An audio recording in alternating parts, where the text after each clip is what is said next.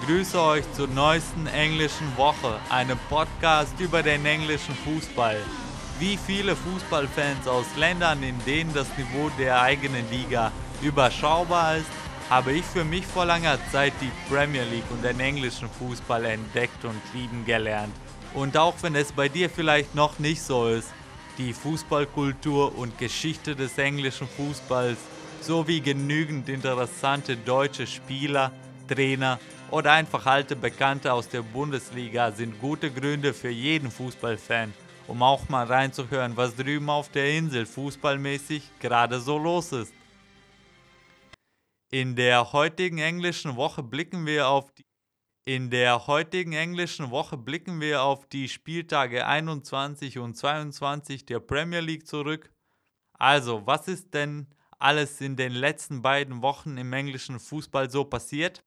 Graham Taylor, der ehemals langjährige Watford-Manager, der auch Aston Villa, Lincoln City, Wolverhampton und auch die Three Lions trainierte, in seiner über 30-jährigen Trainerlaufbahn ist im Alter von 72 Jahren verstorben. Alles, alles Gute an Ryan Mason.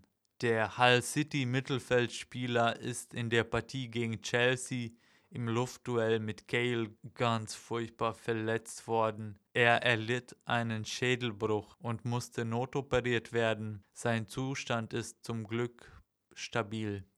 So soll ja eigentlich kein Downer sein, der Podcast vielleicht eine Prise aus der Gerüchteküche, um, um auf leichtere Themen zu kommen. Man munkelt, dass der Trainer des Jahres seine Kabine verloren hat, wie man in England sagt. Und ein Spieler, dessen Vater ein berühmter Ex-Premier League-Profi war, hätte besonders große Differenzen mit diesem italienischen Trainer, der weder Antonio Conte noch Walter Mazzari heißt aber weil es nur Gerüchte sind, will ich an dieser Stelle keine Namen nennen. Ein junger englischer Trainer feierte einen großen, unerwarteten Erfolg. Und nein, es war nicht Eddie Howe, es gibt noch einen. Für mich ohne Zweifel einer der weltbesten Kicker, der für eine mittelmäßige Premier League-Mannschaft kickt, hat gestreikt und kickt für diese Mannschaft wahrscheinlich nicht mehr lange. Es geht natürlich um Dimitri Payet, er möchte zurück nach Marseille, weil seine Familie sich wohl in London nicht einleben konnte. Seit er nicht im Kader ist, gewannen die Hammers zweimal mit 3 zu 0. Also vielleicht ist eine Change of Scenery das Beste für beide Seiten. Payet stand sehr stark in Kritik der Medien, seines Trainers, mangelnde Loyalität, er verdiene ausgezeichnet bei West Ham und er hat seine Vertragsverlängerung auch erst kürzlich unterschrieben, vor einem Jahr ungefähr. Aber falls sein Wechselwunsch wirklich familiäre Gründe hat und in Marseille verdient er bestimmt weniger als in London, dann, ich weiß nicht, ich fand den ganzen Shitstorm, der über ihn gerollt ist, ziemlich, ziemlich übertrieben, muss ich ehrlich sagen. Aber gut, jetzt ans Eingemachte. Spieltag 21 der Premier League. Zum Auftakt gewann Tottenham Hotspur mit 4 zu 0 gegen West Bromwich Albion. Drei Tore auf dem Konto von Harry Kane. Und Tottenham hat eine so dominante Leistung gezeigt in dem Spiel. Sowas habe ich dieses Jahr noch nicht gesehen. Burnley gewann zu Hause mit 1-0 gegen Southampton. Den Siegtreffer erzielte ein alter, ein guter alter Bekannter, Joey Barton.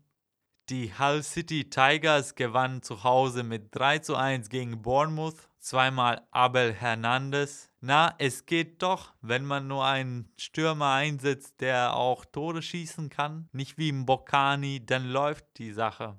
Sunderland verlor zu Hause mit 1 zu 3 gegen Stoke City. Für Sunderland traf natürlich Defoe. Für, für die Potters zweimal Arnautovic und einmal Crouch. Er erzielte seinen ich glaube, in diesem Spiel sein 50. Premier League-Tor. Und kein anderer Spieler hat so viele seiner Tore mit dem Kopf erzielt. Was für eine Überraschung, ich weiß. Im Spiel Swansea gegen Arsenal gab es vier Tore zu sehen. Zweimal trafen Spieler von Swansea, zweimal Spieler von Arsenal. Nur mit dem Unterschied, dass die Kicker von Arsenal den Ball ins richtige Tor geschossen haben, während Swansea beide Male ins eigene Tor einnetzten. Also 4 zu 0 für die Gunners. Watford und Middlesbrough trennten sich mit einem 0 zu 0 Unentschieden. West Ham gewann 3 zu 0 gegen Crystal Palace ein hervorragendes Tor von Carroll. Er machte einen Scissor-Kick aus gut 16 Metern, hat den Ball köstlich erwischt. Scissor-Kick, ich weiß gar nicht, wie, was der englische, äh, was der deutsche Begriff dafür ist, ist so ein halber Fallrückzieher, so seitwärts. Ja, und Leicester, die eh geschwächt sind von ihren Abgängen, die gerade bei der African Cup of Nations spielen, also Mares, Slimani und Amati, verloren mit 0 zu 3 gegen Chelsea. Seinen großen Tag hatte Marcos Alonso, der zwei Tore für Chelsea erzielte. Und am Super Sonntag gab es gleich zwei Spiele: Everton gegen Manchester City und Manchester United gegen Liverpool.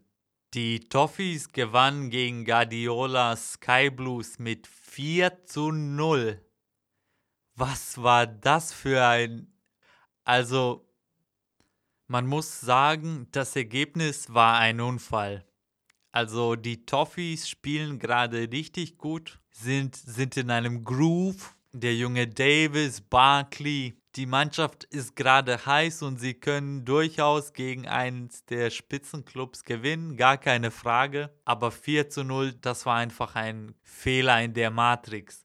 Vor allem haben die Citizens in der ersten Halbzeit gar nicht schlecht gespielt, aber wie so üblich dieses Jahr Fehler in der Abwehr und, und die Toffees haben es einfach eiskalt ausgenutzt an diesem Tag. Ich glaube auch deswegen war Guardiola nach dem Spiel relativ ruhig und, und gelassen. Man hörte, was er nach dem Burnley-Spiel, dass seine Mannschaft eigentlich gewann, alles zu sagen hatte und also man hat es ja in der Pressekonferenz nach dem Spiel gesehen, wie er sauer auf die ganze Welt war und richtig bissig. Aber nach dieser eigentlich Blamage gegen Everton ist er eigentlich ganz cool geblieben, weil seine Mannschaft natürlich Fehler gemacht hat, sonst verliert man nicht 4 zu 0, aber es war ein Unfall. Die Leistung war an sich nicht so kriminell schlecht. So, ne, so sage ich das mal. Ja, und Manchester United und Liverpool trennten sich mit einem 1 zu 1. Der große Gewinner Chelsea. Antonio Contes Mannschaft muss nicht mal spielen, um, um als Sieger vom Platz zu gehen. So gut sind die momentan. So, ich weiß nicht, wie es euch geht, aber ich brauche eine kurze Verschnaufpause.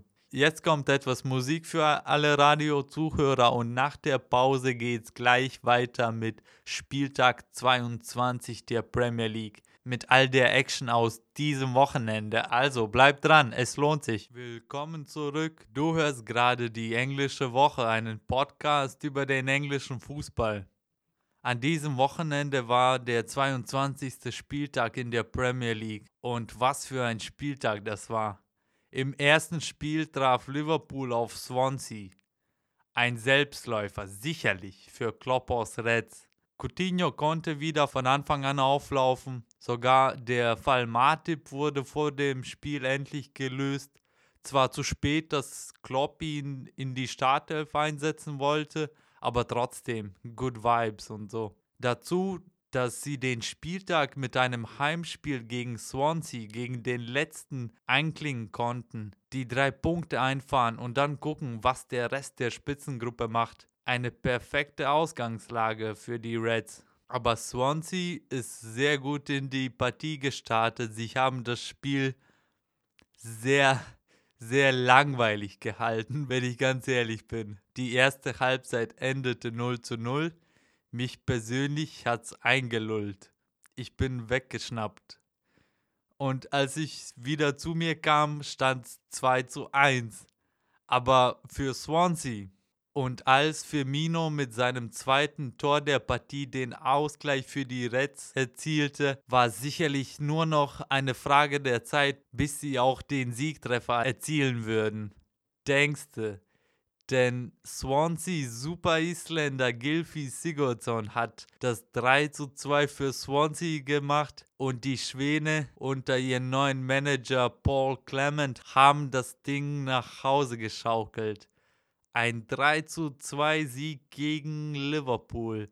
Und plötzlich war Swansea nicht mehr letzter in der Tabelle. Sie sind nach diesem Spieltag nicht mal in der Abstiegszone, jetzt 17. auf dem ersten sicheren Platz sozusagen. Wahnsinn, also wer hätte das vor diesem Spiel getippt? In einer weiteren Partie traf Bournemouth auf Watford. Watford ging zweimal in Führung, Bournemouth glich zweimal aus. King hatte eine Antwort auf Cabacelles Tor und Afobe die Antwort auf den Dini-Treffer. Kings Tor für Bournemouth kam nach einer köstlichen Vorarbeit vor Smith.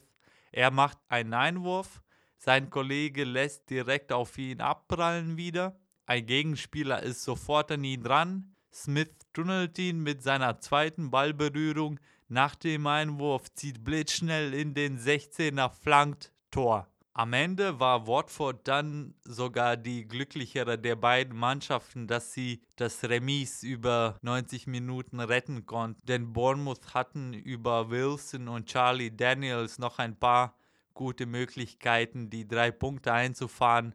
Aber Gomez in Watfords Tor war der Aufgabe gewachsen.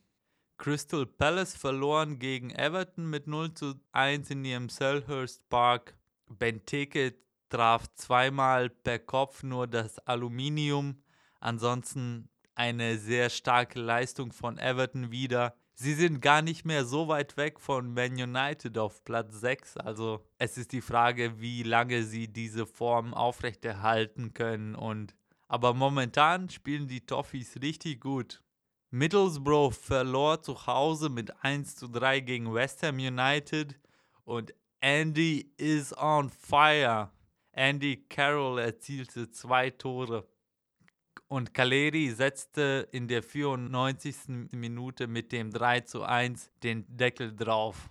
Borough hatten beim Spielstand von 2-1 ihre Möglichkeiten eigentlich. Keine so guten wie Winston Reed, als er aus 5 Metern den Ball an die Latte des eigenen Tores knallte. Aber das Spiel war eigentlich ziemlich ausgeglichen und das 3-1 machten die Hammers ganz am Schluss mit einem Konter, als Borough alle Kräfte nach vorne geschoben hatte.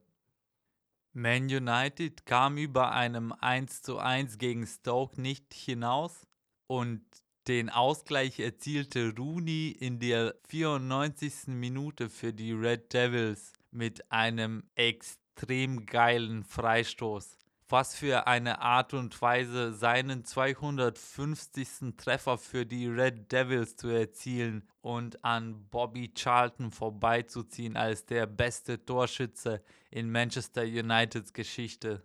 Ein absolutes Traumtor. Das war einer dieser Freistöße aus relativ starkem Winkel, die man aber richtig gut meistens reingibt als, als Pass, also als Flanke aber trotzdem aufs Tor zielt, meistens aufs lange Eck, weil wenn da keiner rankommt, kann der Ball trotzdem da im Gedränge am langen Eck ins Tor rutschen. Aber Rooney zog halt direkt ab und setzte den Ball knapp unter der Latte. West Bromwich Albion gewann 2 zu 0 gegen Sunderland abgesehen von der 4-0-Pleite gegen Tottenham im letzten Spieltag, gewann die Inform-Mannschaft locker.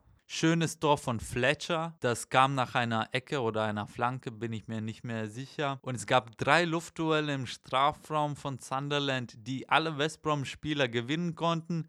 Und der letzte lenkte den Ball zu Fletcher, der mitten im Strafraum mit Rücken zum Tor steht. Er nimmt ihn mit der Brust an, dreht sich und knallt das Ding ins Netz.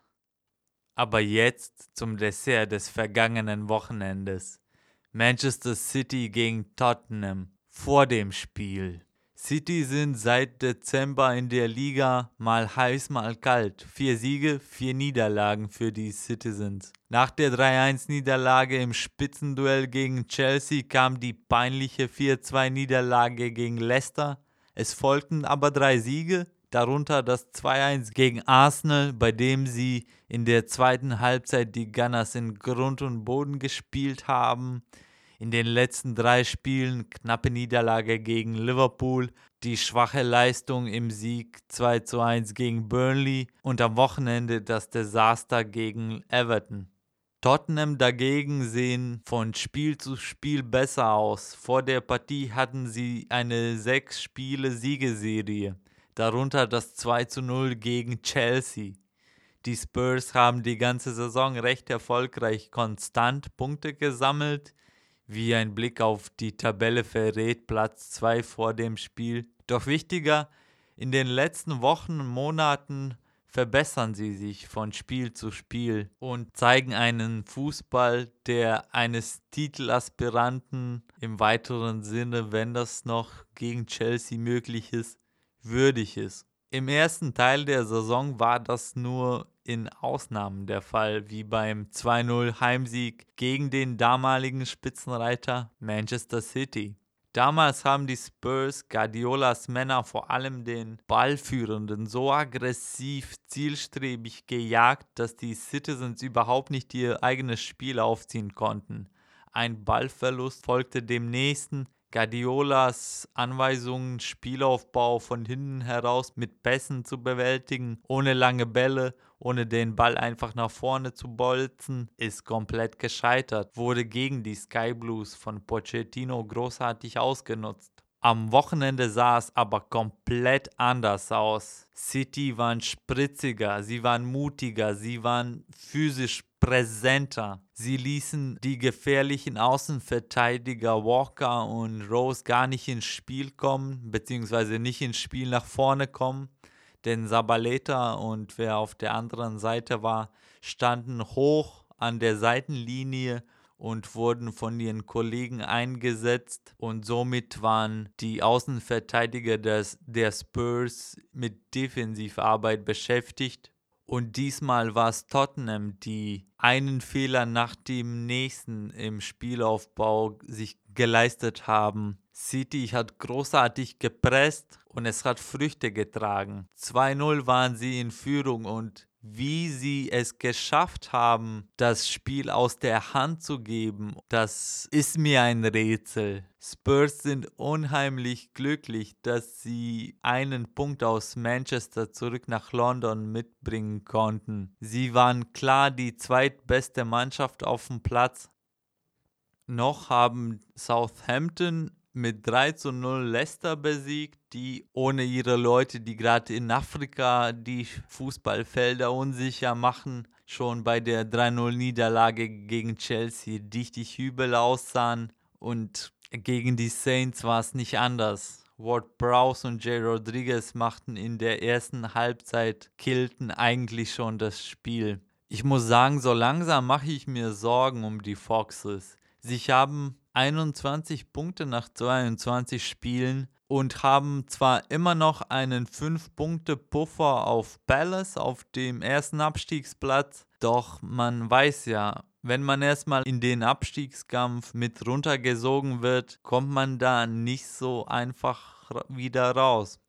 Ein überraschend gutes Fußballspiel war Arsenal gegen Burnley. Vor dem Spiel Burnley überraschen bisher positiv.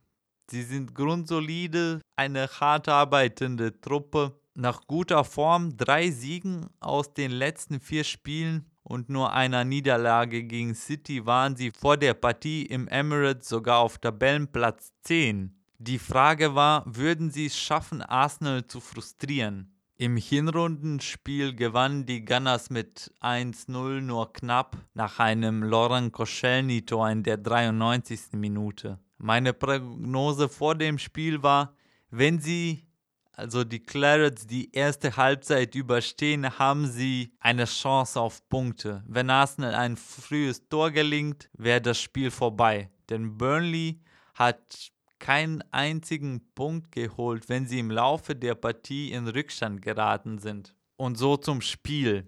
Burnley hat tatsächlich die erste Halbzeit überstanden. 0 zu 0 ging es in die Halbzeitpause, aber nach gut einer Stunde traf Mustafi zum 1-0 für Arsenal und Burnley haben sich wirklich Zeit gelassen. In der 93. Minute erzielte Gray vom Elfmeterpunkt den Ausgleich. Und trotzdem, das war nicht spät genug, denn Arsenal, wie so üblich dieses Jahr, sind super stark am Ende von ihren Spielen.